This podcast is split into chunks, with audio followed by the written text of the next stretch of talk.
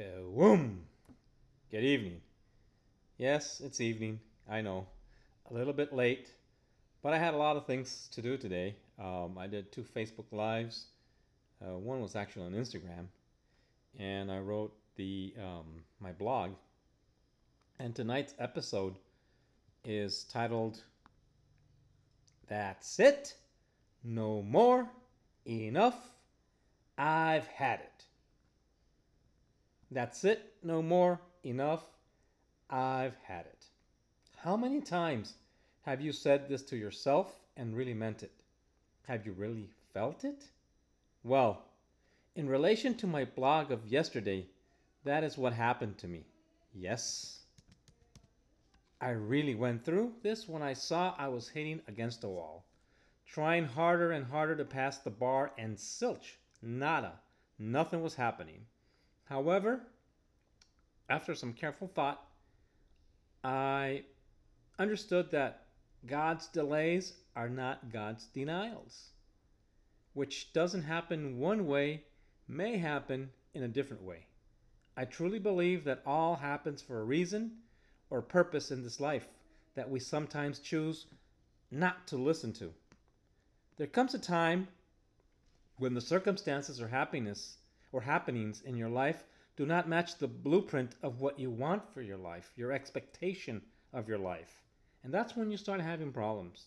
You feel like you are going through a circle over and over again and never being capable of breaking out of the circle. It's like the hamster that goes on and on in his wheel to nowhere. We as humans, for many different reasons, go in life in circles and never advance, which eventually brings us pain. And it brings pain to us in the way of unaccomplished goals or desires that are farther and farther away or that just simply fade into nothingness. We have all felt that way, at least once. Many times it gets worse when we don't have anybody to talk to. We keep it to ourselves, thus increasing the pain. We eat it. Well, my friends, the good news is that we can change our lives. We can get out of unwanted situations, and all it takes is for us to truly, from inside the depth of our soul, our will, our heart, our minds, say, That's it, no more, enough, I've had it.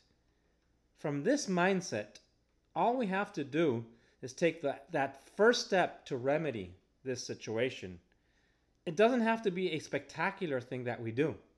It doesn't have to be a quantum leap, although we can have quantum leaps and transformations or breakthroughs if we so desire. But many times, the surrounding circumstances allow for only a small step, a little thing. But these little things can be big things. And this can be something as simple as picking up a journal and start writing every day what happened to us during the day, how we felt during the day, what we set out to accomplish at the beginning of that day, and whether we did or didn't accomplish anything or something or whatever. What did we do that day? Pretty soon, you will start noticing that in your writing, you're chronicling those things that have you fed up. Precisely, you will see it. You will start seeing that inside that journal, oh, this is what I don't want. So you will read about what you write about, which is those things that you want to stop. And you will also see what you want out of life. You will start having a little manual written by yourself to start changing that what you wrote about and that which you wrote about that you don't like. Every journey of a thousand miles starts with the one first step. One step forward is one step towards the goal or destiny that you have set for yourself. Wouldn't it be worth the try to take one action towards what you want in this life? To take that action will get you closer to your end goal. Even if you don't make it, you are definitely worth the try. So go for it. What are you waiting for? Do it. It's simple as that. Well, my friends, this has been my little message for today. Hopefully, it, it has helped you uh, or will help somebody out there.